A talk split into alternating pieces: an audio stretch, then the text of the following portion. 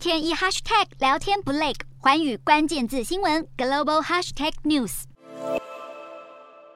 今天的寰宇大话题要带您关注的是，美中竞争是越来越激烈。日前呢，美国宣布将进行四项新技术的出口管制，其中呢最令人注目的就是三纳米以下 EDA 软体禁令。因为 EDA 呢在 IC 设计产业链极具关键性，更有着谁掌握 EDA 谁就有晶片领域的主导权说法。因此呢，这次美国断供 EDA 将会大大的限制中国研制先进晶片的能力，对中国半导体的发展呢是影响深远。而我们已经知道，中国国内 EDA 市场呢是由三大外企所掌控，囊括了八成的市占率。中期部分呢，只有华大九天比较知名，排名在第四，但是市占率呢也只有百分之五点九。而且虽然产品绝大多数是可以支持五纳米，但是模拟电路设计上还是不能支持十六纳米的制程。而这次美国限制出口的禁令，目标似乎是要将 IC 设计呢卡死在五纳米，制造卡死在七纳米，将会让华大九天面临难以突破的困境。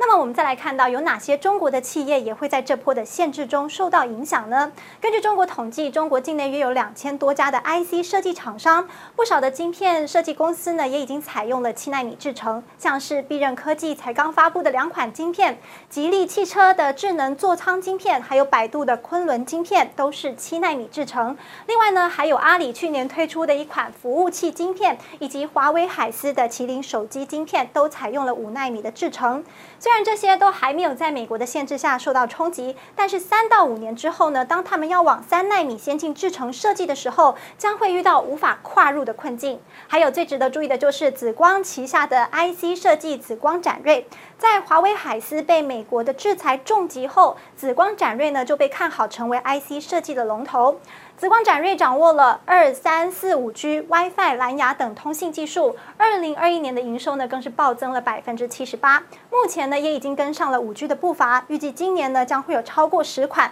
搭载五 G 二代晶片的手机上市，采用的是六纳米的制程，其前景呢是相当被看好。另外还有中芯国际，虽然是晶圆代工厂，但是手上呢却握有相当多的半导体的持股，半导体商的持股。晶片设计商、EDA 商、半导体材料商、半导体设计厂商等等的持股企业数量呢，高达一百三十七家。在半导体业蓬勃发展的时代呢，这些持股带来的利益确实呢是相当的庞大。然而，在美国这波的技术禁令下，中国半导体产业可能将会难以向尖端科技再向上突破发展，而这些中国企业呢，也将会受到重重的冲击。Hello，大家好，我是环宇新闻记者涂文君。如果你有聊天障碍、话题匮乏，想要跳脱舒适圈，现在只要追踪环宇关键字新闻 Podcast，就可以体验一场沉浸式的国际新闻饗宴，从政治、经济到科科技，一百八十秒听得懂的国际趋势，让你一天一 Hashtag 聊天不 lag。